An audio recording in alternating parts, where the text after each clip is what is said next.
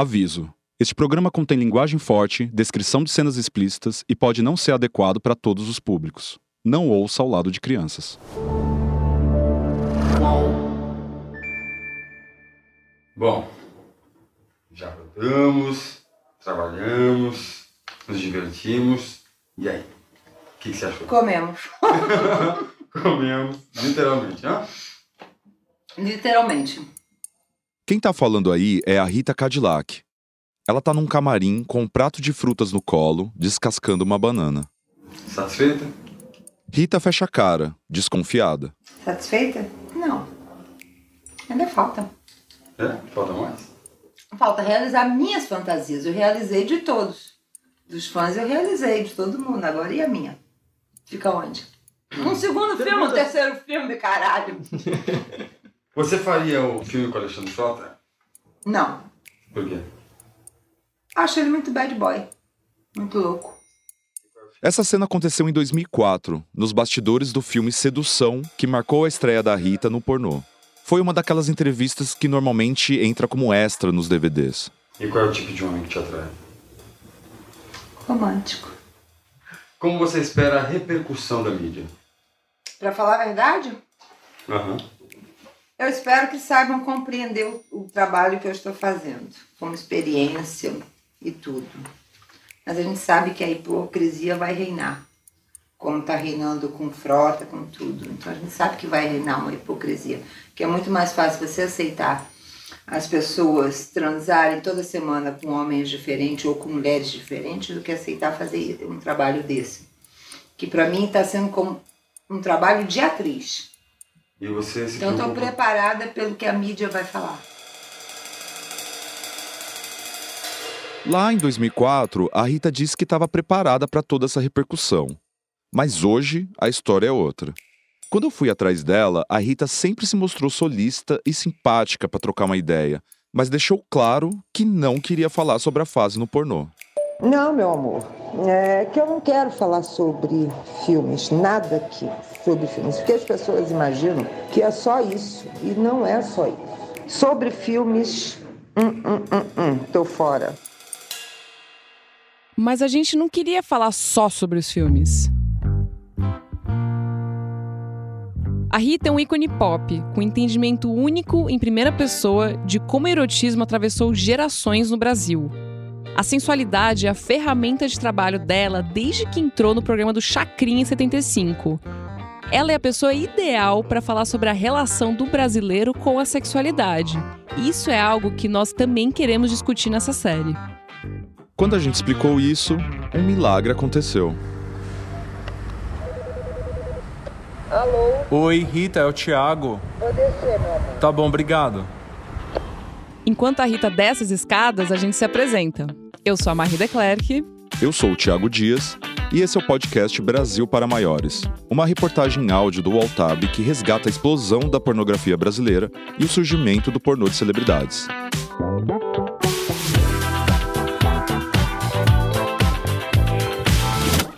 Episódio 3 O Brasil na puberdade. Neste terceiro episódio, a gente vai viajar na trajetória de sex symbol da Rita. Da fama que conquistou numa TV então mais pudica, que com o passar das décadas foi ganhando quadros mais apimentados, como a banheira do Gugu, e até um sushi erótico exibido na Globo num domingo à tarde. Foi o puro suco televisivo dos anos 90 que culminou, claro, na era de celebridades do pornô. Eu tava atrás da Rita já fazia um tempo. Não que seja difícil encontrar ela na Santa Cecília, lá no centro de São Paulo. Ela é conhecida por toda a vizinhança. Compra bolo, vai na lotérica, tá sempre acompanhada de um cigarro na mão e do Poodle Pietro, seu fiel companheiro. A Rita recebeu a gente no apartamento dela. Nas paredes, quadros e retratos lembraram a gente várias fases de uma carreira de quase cinco décadas. A Rita tem hoje 68 anos e é uma lenda viva. Sua trajetória de fato é muito, mas muito maior do que a passagem dela pela Brasileirinhas. Antes da Cadillac, tinha a Rita de Cássia. Ela nasceu no Rio de Janeiro e iniciou a carreira em um grupo de dança, viajando algumas vezes para fora do Brasil. O jogo mudou em 74, quando ela estava trabalhando como dançarina na Noite Carioca. Rita não tinha nem 20 anos, mas tinha uma separação nas costas de um marido abusivo e um filho para criar. Até que recebeu um convite inesperado. E numa dessas, no dia da estreia, foi uh, o Ricardo Teixeira, que na época ele era produtor do Chacrinha, me viu. Falou no dia seguinte com o Leleco, que é o filho de Chacrinha. Aí falou: Ó, tem uma menina lá que é perfeita chacrete. Aí ele foi no outro dia, viu o show de novo. Aí chegou para mim com um cartãozinho falando que o Leleco queria falar comigo, que era filho do Chacrinha. Aí eu falei, Chacrinha, quem?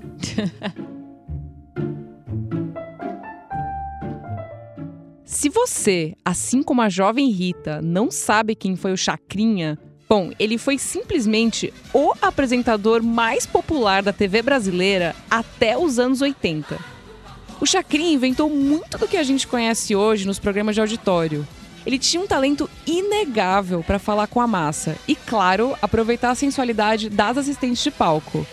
Se as dançarinas do Faustão e as paniquetes um dia andaram, é porque as chacretes correram. Aí ele falou: não, é um apresentador que tem um programa, que tem bailarinas. Falei: ah, tá, vou lá. E aí um belo dia eu tô no programa, daqui a pouco ele assim, um som pra Rita Cadillac. Eu nem aí. Eu sou muito. Eu vou sabe? Vai indo com. Sabe quando você tá voando? Você tá fazendo aquilo, mas você tá voando em outra, em outra praia. Sou careta, mas eu tô sempre voando. é. E aí ele, na terceira vez que ele falou o meu nome, eu falei, sou eu, né? Aí eu já fui para frente. Aí passou uns dias depois, eu vi é, alguém na rua. É, Ai, dá pra você dar um autógrafo, você é muito bonita e tal, não sei o que lá. De alguma forma te surpreendeu isso. É, então. isso me surpreendeu, porque eu falei, pô, como? Né? Então já tô conhecida. Oi, já gostei da que é o tal bichinho que é a fama, né? Fiquei famosa. Oi, gostei disso. E fui ficando e ficando e ficando. Quando eu vi, eu tô 10 anos. O que, que faz uma perfeita chacrete, né? O que que. Então. Que você eles... é a mais lembrada, né? É. Você é. Pra eles, era aquela pessoa que era simpática e que dançava. Era eu. E eu. Aí é que eu falei aonde ele viu a simpática. Olha, a Rita tá sendo humilde. O carisma dela se destacava mesmo. Quando eu via que a câmera vinha, eu. Sabe aquele uhum. oi, o olhar? Uhum. Eu sou a gostosa. Mas isso foi que eu tinha que criar um personagem, porque você sobreviver com 18 mulheres, 20 mulheres, você tem que fazer alguma coisa com que você sobressaia. Tinha garota muito mais bonita, muito mais, sabe? Gostosa do que eu, mas eu botava na cabeça, pronto, Rita Cadillac é a gostosa. Quando a Rita estreou no Chacrinha, o Brasil estava em plena ditadura militar e qualquer menção a sexo explícito na TV era algo impensável.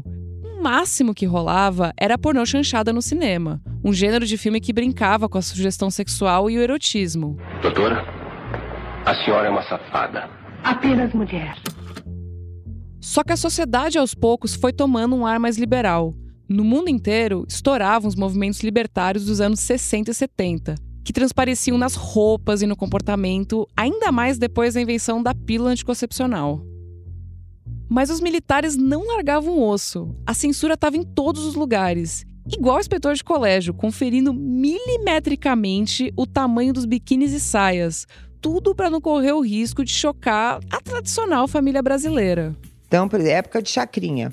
Os maiôs tinham censura. Uh, você tinha que mostrar para a censora antes o maiô. Se ele tivesse enfiado, você. Você tinha que aparecer tinha... vestida de maiô é, e o censor... Mas desde que não fosse cavadérrimo e tudo. E eu sempre fui muito safada.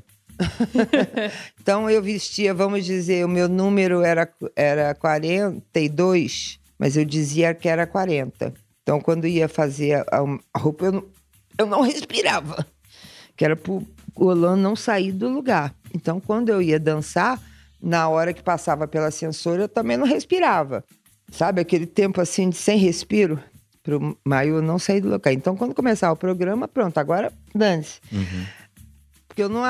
Ela antes tirava. De entrar no ar. É, né? antes de entrar no ar. E várias vezes estava lá dançando, vem, sai fora. muda de roupa. Tipo, você. É, não, eu, eu com uma roupa Ah. e daqui a pouco eu saindo. Mas o câmera nunca mostrava o que que era, que Ah, era sim, censura claro. mostrando que era para me sair. Não mostrava isso. Censura era isso. Aham. Era mais ou menos isso aí. Então eu vivi isso.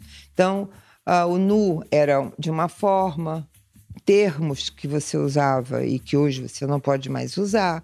Então, através dos anos, eu vim. Então, aí eu falo assim, gente, eu vi muito paniquete, né, as É. paniquetes.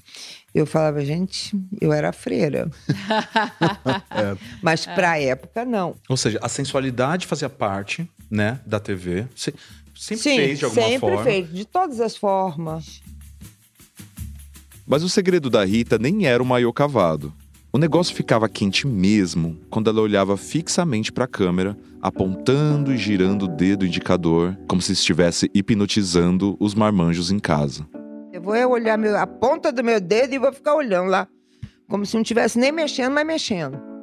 E ali já era uma parte sensual, já era uma coisa que o pessoal delirava, imaginava. Uma vez perguntaram o que que, o que que eu queria dizer com aquilo. Eu falei assim, imagine o que você quiser. A imaginação do brasileiro foi longe com esse dedinho, e Rita virou símbolo sexual. Mesmo sem saber cantar, ela emplacou o hit É Bom para o Moral.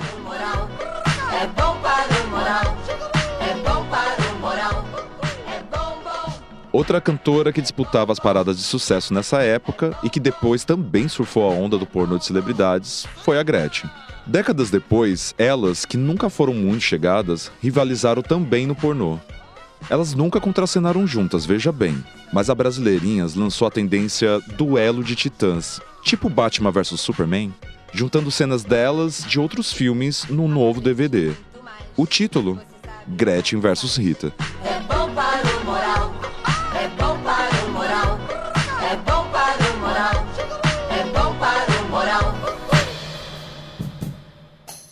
Era incrível ver Rita se movimentando no palco enquanto apresentava a música em playback nos programas.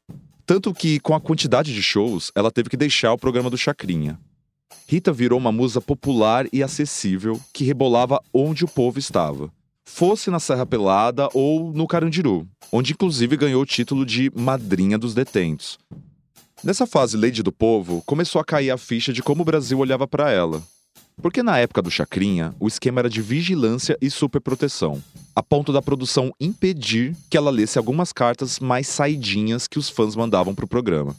E para evitar cantadas e propostas indecentes, as chacretes não podiam nem dividir camarins com outros artistas, nem encontrar namorados na porta da emissora. Tudo para evitar fofoca. Com a carreira solo, Rita se acostumou rapidinho com essa tal liberdade, mas precisou impor limites. As pessoas imaginam que a mulher, se ela se expõe, se ela bota um biquíni mais cavado, ela tá querendo chamar atenção, ela tá querendo que você mexa com ela. E não é isso.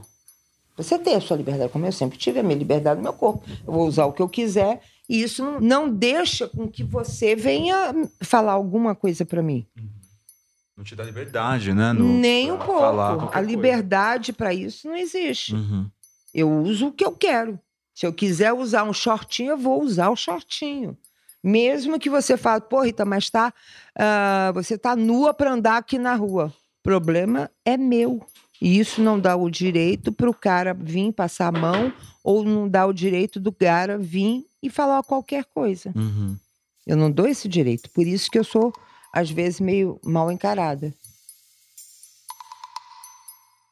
O que está muito claro para Rita é que a sensualidade sempre esteve presente na TV. A diferença é que durante a ditadura estava tudo nos detalhes. Um olhar mais lascivo, o dedinho da Rita apontando para a tela.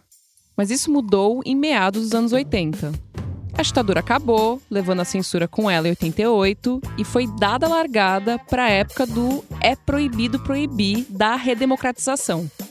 E é por isso que a televisão dos anos 90 virou quase uma anarquia, um caos na Terra. Todo mundo estava testando ao vivo os limites da nudez e do sexo. A burocracia da censura trocou de mãos, indo para o Ministério da Justiça para apenas recomendar a classificação indicativa das atrações. Essa foi a deixa para que novelas e séries da TV aberta passassem a apimentar as cenas de sexo e a lidar com assuntos que até então eram tabu. E olha só, teve até atriz pornô participando de novela. A italiana Cicciolina teve por aqui em 97 para participar de Chica da Silva, da extinta TV Manchete. Direto de Gênova, Titiolina, a princesa Ludovica. Eu sou namorado do Comichella. O sexo estava tão em alta que um programa popular sobre bastidores de cinema, o Cinemania, ganhou em 91 uma versão proibidona. Cenas de sexo explícito eram exibidas de madrugada, assim, para todo mundo ver. Esse programa colocou a manchete em primeiro lugar no Ibope. Toda segunda, esquentando a madrugada, o programa mais liberado da TV. Cinemania 2, mais forte ainda. Segunda, depois do Noite e Dia. É, deve ter dado ruim. Ficou pouquíssimo tempo no ar. O erotismo invadiu também os palcos com o espetáculo Santa Clara Poltergeist, do cantor Fausto Fawcett. E se cada programa de TV tinha sua musa, como Rita no Chacrinha, a musa desse musical era Regininha Poltergeist, uma santa que tinha o poder de curar as pessoas transando com elas. Loira, com cara de tímida e pose de modelo, não demorou para Regininha pular do palco para a TV. Por áudio de WhatsApp, Regininha disse que naquela época rolava uma certa hipocrisia com quem brincava com a sensualidade. Sensualidade sempre existiu, erotismo, só que as pessoas são muito hipócritas, fazem as coisas e de uma forma que elas não querem falar que fazem, não querem demonstrar, querem demonstrar sempre ao contrário e muitas das vezes são piores, entre aspas, do que muitas que que fazem até por necessidade. Depois de alguns anos fora da mídia, ela recebeu em 2007 o convite do próprio Luiz Alvarenga, fundador da Brasileirinhas e muito fã da Regininha. Eu fiz, assinei um contrato para quatro filmes. Na época eu ganhei 400 mil reais e eles queriam que eu fizesse um outro, mais um filme. E eu não aceitei, me ofereceram mais 100 mil na época. Eu não aceitei por, pela forma das coisas que eu, dev, que eu teria que fazer e eu não aceitei. Esse contrato rendeu uma situação engraçada. Regininha recebeu a primeira parcela do cachê em dinheiro vivo e deixou São Paulo em direção ao Rio com uma bolada de 40 mil reais no bolso, o que hoje seria uns 130 mil reais. Na hora de passar no raio-x do aeroporto, os seguranças estranharam aquela quantidade de dinheiro. Regininha foi colocada numa salinha para explicar o que era aquilo. Hoje, a Regininha é evangélica e vocalista de uma banda de covers. Ela explicou pra gente que ela topou gravar os filmes pelo mesmo motivo do Frota: grana, ou a falta dela. Eu sempre falava que era uma coisa que eu não queria fazer na minha vida porque eu achava que eu não ia precisar eu achava que tudo ia acontecer da forma que eu queria, que eu imaginava, que eu sonhava. Na verdade, tudo muda, né? As coisas acontecem de repente, quando você vê as pessoas que deveriam fazer parte delas não fazem, não teriam outras pessoas para fazerem. O apelo sexual foi uma das armas entre as emissoras na guerra pelo público. O Domingo Legal no SBT foi muitas vezes líder de audiência graças à banheira do Gugu, onde feats improváveis aconteciam. Sério, onde mais daria para ver a Carla Pérez, dançarina do El Chan, e o pagodeiro Salgadinho, seminus numa jacuzzi, travando uma luta corporal para pegar sabonete? 4,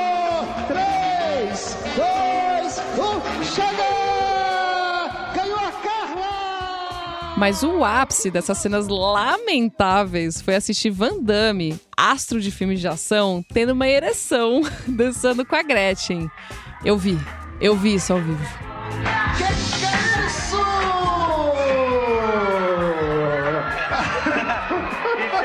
Eu acho que agora ele ficou sem dinheiro. Ah, ficou. Ficou duro, ficou. Bateu lá, viu? Ficou duro. Inclusive, sanduíche, Gugu, Gretchen Van Damme. Eu também vi. É- é- era um domingo comum em família, né? Assistir Domingo Legal com o Gugu mostrando a capa da revista Sexy ao vivo, em seguida alguma atração infantil e do nada o Padre Marcelo Rossi. E tinha para todo mundo. A G Magazine, por exemplo, não foi a primeira publicação voltada para o público gay no Brasil, mas foi pioneira em mostrar homens famosos com ereção nas fotos. E claro que isso também causava um alvoroço na TV. O, Lucas, que é a capa da G Magazine, vai entrar com a Ronaldinha e com a Vivi. Atenção! Atenção, um minuto, tá valendo! A G Magazine, querendo ou não, ajudou a abrir a cabeça das primeiras celebridades a entrar no pornô. O Frota e o Matheus Carriere já tinham posado nus algumas vezes antes de entrarem na Brasileirinhas. Neste quesito, o Matheus foi o pioneiro em exibir o pau duro nas páginas da revista. Ele chegou a assinar o contrato antes do Frota, mas foi chamado para fazer Chiquititas. Sabe essa novela? Se você lembra dessa música, meu caro, você tem mais de 30 anos, hein?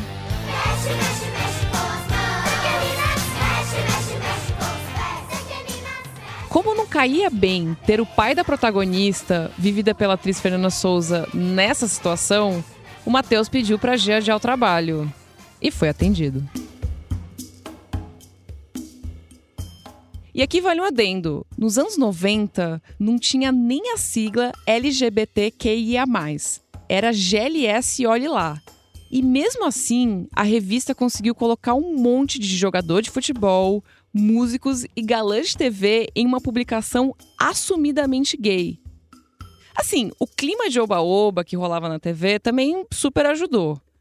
A gente gosta tanto da história da G Magazine que a gente não resistiu e aproveitou a chance para trocar ideia com a jornalista Ana Fadigas, que é criadora dessa revista histórica. A G teve no Fantástico para os jogadores de futebol. Foram muitos, né? Eu acho que a mídia também, assim, ajudou a naturalizar um pouco. A mídia era como se fosse uma parceira da G. E por vários motivos, inclusive porque é um meio mais gay do que hétero no, no frigir dos ovos. Sim. Entendeu? Sim. Tinha ainda uma ressaca meio da censura ainda, não sei. Tinha, do pensamento, assim. Tinha, tipo, mas essa- já na década de 90, final, você podia enfrentar algumas Uhum. coisas. Desde que você não se levasse muito a sério. No que, em que sentido? Por exemplo, intelectualmente falando, vamos dizer assim, não tinha casamento gay, não tinha nada. Eles diziam, ah, é uma revista de homem pelado. Não era. Era uma revista para gay, ela era muito bem feita. Informativa. é. Entendeu? Então, é, então existia isso que era disfarce, menosprezar, né? Entendi. Muito. A ousadia existia, É. mas tinha que ser dentro do. Não era, não Uma brinca- podia. Grande brincadeira, né? Entendeu? Uhum. Ai, que delicinha, Sim. sabe? Assim, Aham. não era uma coisa séria. A G foi até onde deu. Essa estratégia de tratar a sensualidade na brincadeira, na inocência, aparecia na personalidade dos apresentadores que levavam o erotismo pra TV todo domingo. A Globo, claro, sempre teve fome de bope e tomou medidas extremas e indigestas pra sair na frente. Sabe quem tá com o sushi erótico? Olha aí! Márcio Garcia! Oscar Magrini! Matheus Corinthians! Rocha! Afinal de contas, vocês aí estão preparados, não? Preparado e ansioso e estamos com fome, Faustão. Enquanto, O quadro era basicamente assim: uma mulher asiática, nua, deitada em uma mesa, com sushis posicionados em pontos estratégicos para serem degustados pelos convidados do programa. Cara, parece papo de maluco, mas aconteceu. Só que o sushi erótico foi demais pro Roberto Marinho, o dono da emissora, que proibiu o Faustão de repetir a refeição dominical. Essa competição de quem ia mais longe entre as emissoras durou até os anos 2000.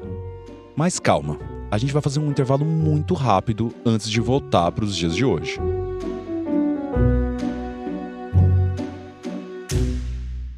O que você imagina quando ouve falar sobre uma balada nudista? O repórter Matheus Araújo foi até uma dessas festas na zona sul de São Paulo e te conta detalhes da experiência, que vão de provocações leves a sexo na pista de dança. Você pode conhecer mais sobre essa história na reportagem disponível no UOL, na aba anônima, a área de reportagem sobre sexo, prazer e erotismo de UOL Tab. Agora sim, de volta ao presente. Pietro, de boa, hein? Qual é a sua? E para nossa conversa com a Rita. A Rita nunca deixou de aparecer na TV, muito menos nos insanos anos 90. Mas hoje em dia, o que paga as contas dela é a internet. Ao mesmo tempo que a Rita estava conversando com a gente, ela também estava acertando os últimos detalhes para uma sessão de fotos para o OnlyFans. Você já deve saber o que é OnlyFans, mas vamos lá. Hoje é a principal plataforma de conteúdo adulto, vindo direto de quem produz para quem assina. No OnlyFans, Rita tem total controle do conteúdo que quer produzir para os seus assinantes. E isso importa muito para ela. Sim, é pegada de revista. E sensual, uma coisa que você vai ver e fala, porra, até que, né? Tá legal, tá? Eu faço com que você imagine, que você queira mais. Isso que eu pensei, né? Porque é uma coisa que você sabe, fazia isso, né? Sim, nos anos 80, é, é, né? só que eu não tinha um domínio, né? De, de nada. Isso que eu perguntar, de eu domínio fazia de fotos, conteúdo, é. Eu fazia as fotos para Playboy, para Sex, para todas essas revistas ah, masculinas, eu fazia, mas não era eu que interferia no OnlyFans e no Privacy Eu Converso. Eu falo assim, então tem pessoas que querem. Por exemplo, tem um que é tarado por ver eu fumar. Então eu fumo, mas ele só quer foto minhas fumando. E eu tenho que satisfazer ele. Sim. Tem um outro que tá querendo um, eu num- num- numa, numa garagem. Já pediram para mim ir num cemitério. Eu falei, esse. Você esquece. Sonhe É um outra coisa. demais. Sonhe outra coisa, porque isso você não vai ter. Porque eu tenho pavor de cemitério, então isso você não vai ter. Então tem. E tem os pedidos que são exagerados Sim, que que querem são mais. pesados, querem masturbação, querem ver você com uma mulher, querem ver você com um homem, entendeu? E eu falo, não, vamos menos, só um pouquinho menos. Vou tentar. E eu fico nessa, mas não não faço nada que que eu depois eu possa chorar. Não faço nada que depois eu possa chorar. Isso é como um mantra para Rita do presente. Já chorei na minha vida muito. Então eu não quero agora chorar. Eu quero fazer uma coisa que seja bom para mim, ah, mas bom também para as pessoas. Então, às vezes, eu tenho que sacrificar com alguma imagem um pouco mais. Ah, eu falei que no início eu falei, não, não vou fazer vídeos, os vídeos que eu vou fazer são tudo de lingerie, só de camisola, tá? Não sei o que lá. Mas não é isso que eles querem ver. Eles querem ver você nua. Então, tudo bem. Então, vamos fazer nua. Tá. Vou fazer um vídeo nu.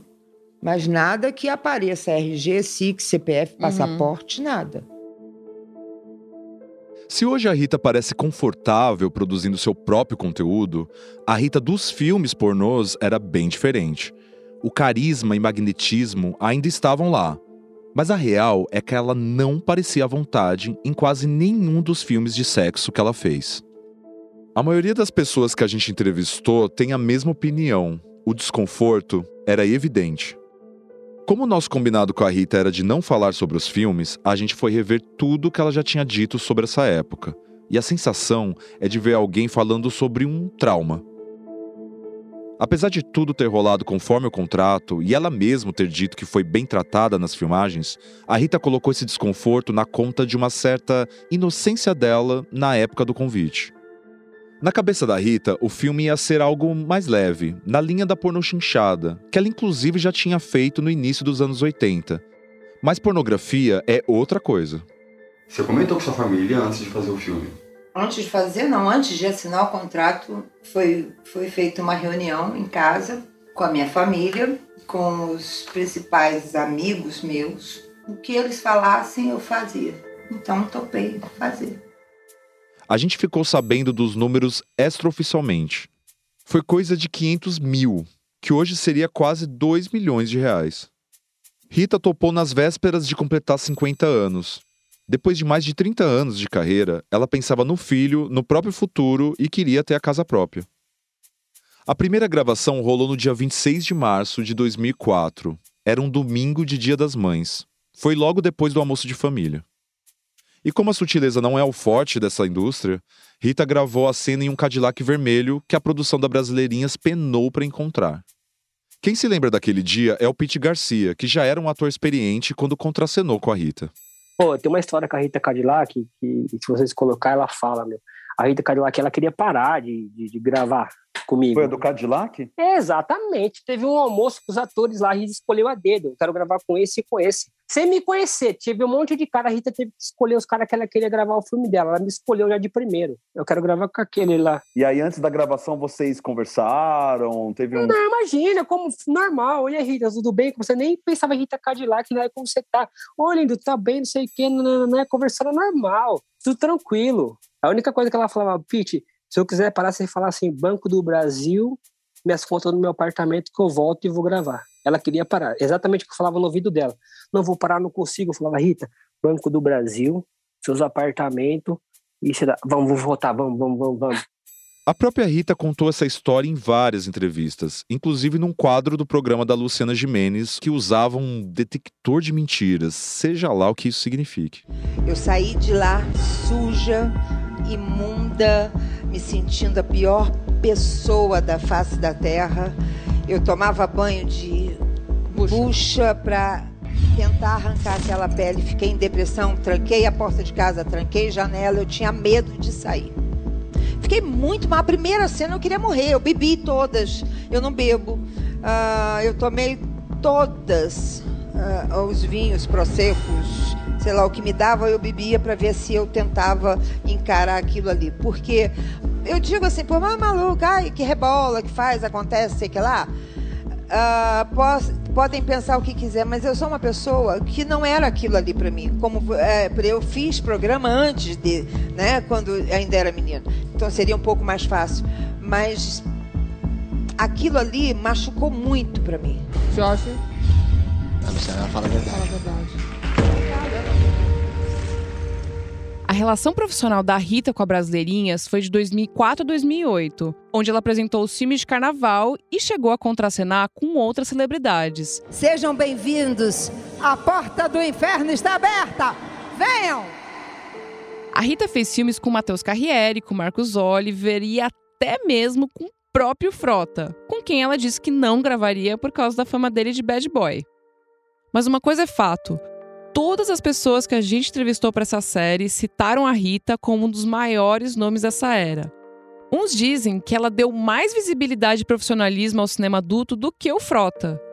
Mas mesmo com todo mundo comentando isso, para Rita não tem jeito. Esse assunto tá arquivado. Não é questão de que as pessoas não fazem mais ou deixaram de fazer, ou fazem, ou vão uh, fazer amanhã. Não é nada disso. É que assim, Uh, você, se você fala uma coisa, enfatiza muito aquilo, as pessoas só veem, só leem o que interessa. Então só leem aquilo. Entendi. Então eu sempre falo, gente, não tenho vergonha de falar do que eu fiz ou que eu deixei de fazer. Só que passou, acabou, não existe. O meu trabalho é outro e sempre foi outro. Aquilo foi uma parte que eu fiz e acabou. Tchau, benção a Deus, não existe. Chacrete é um arquivo que está lá. Eu nunca mais fui chacrete, eu nunca mais dancei num palco. Então tá lá guardado. A porno chanchada tá lá guardada. Você entendeu? Então tudo tem o seu nicho e tá guardado. Uhum. Então eu prefiro exatamente assim. Não, hoje eu não quero abrir essa porta. Se hoje não tiver fio, eu vou falar: Oi, Bey, hoje eu não tô afim de falar nada. A gente entendeu o recado e encerrou o papo. E a Rita tá certa. Esse momento da vida dela foi amplamente exposto na época, mas sempre visto como algo depreciativo, quase pecaminoso. E isso vira e mexe e volta. Em 2013, a Record fez questão de colocar a Rita e o Marcos Oliver juntos na sexta edição de A Fazenda. No confinamento vigiado, o Oliver evitou a Rita o tempo inteiro, fingindo que não se conheciam de outros carnavais ela comentou isso com os outros participantes. Você sabia que eu conheço o Oliver há muitos anos? Pois é, eu não sabia. Ele não fala comigo. Eu não entendi. Eu não entendi. Ele mal fala comigo. Mas por que isso? Ele lembra que te conhece? Você quer que eu fale português claro ou... Fala aí. Quero, quero entender. Ele fez filme. E fez comigo. Tava contigo? Que, que delícia, gente. Mesmo com todo esse climão ao vivo, a Brasileirinhas não pensou duas vezes em relançar as cenas de Rita e Marcos Oliver em um novo filme, chamado, olha só, Fazendo Sacanagem. É. Essa coisa de reaproveitar cenas gravadas no pornô e lançar como se fosse novidade era uma coisa meio comum na indústria. Mas aproveitando que a gente falou do Marcos Oliver, finalmente chegou o momento da gente pular um pouco no tempo e ir para os anos 2000, quando as linhas do bom senso entre a busca por audiência e a baixaria borraram de vez. E Oliver fez parte disso. Mas quem foi símbolo dessa era foi uma imperadora nascida no interior do Paraná que fazia par com Oliver. A incomparável.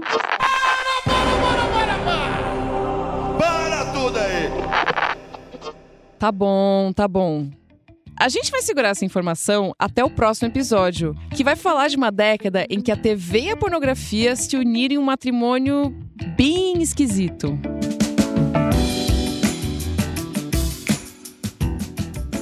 O podcast Brasil para Maiores tem apresentação, roteiro e pesquisa de Marie Declerc e Thiago Dias. O roteiro também foi feito por Fernando Céspedes, que adaptou o projeto para podcast. O desenho de som e a montagem são do João Pedro Pinheiro. A produção é da Marie Declerc, da Natália Mota e do Tiago Dias. O design é do Marcos Antônio Alves de Lima Júnior. Motion design de Leonardo Henrique Rodrigues. A direção de arte é da Gisele Pungan e do Renê Cardilho. A coordenação é da Juliana Carpanês e da Olivia Fraga. O podcast é um produto de Wall Prime com coordenação de Diego Assis e Leonardo Rodrigues. O projeto também conta com Alexandre Jimenez e Antoine Morel, gerentes de conteúdo, e Murilo Garavello, diretor de conteúdo do UOL. Agradecimento a Rita Cadillac, ao Pete Garcia, a Regininha Poltergeist e Ana Fadigas. Este episódio usou áudios da Brasileirinhas, da Rede Manchete, do SBT, da TV Globo, da Rede TV e da Record TV.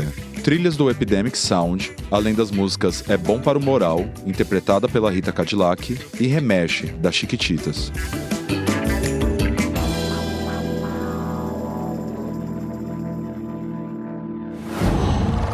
whoa.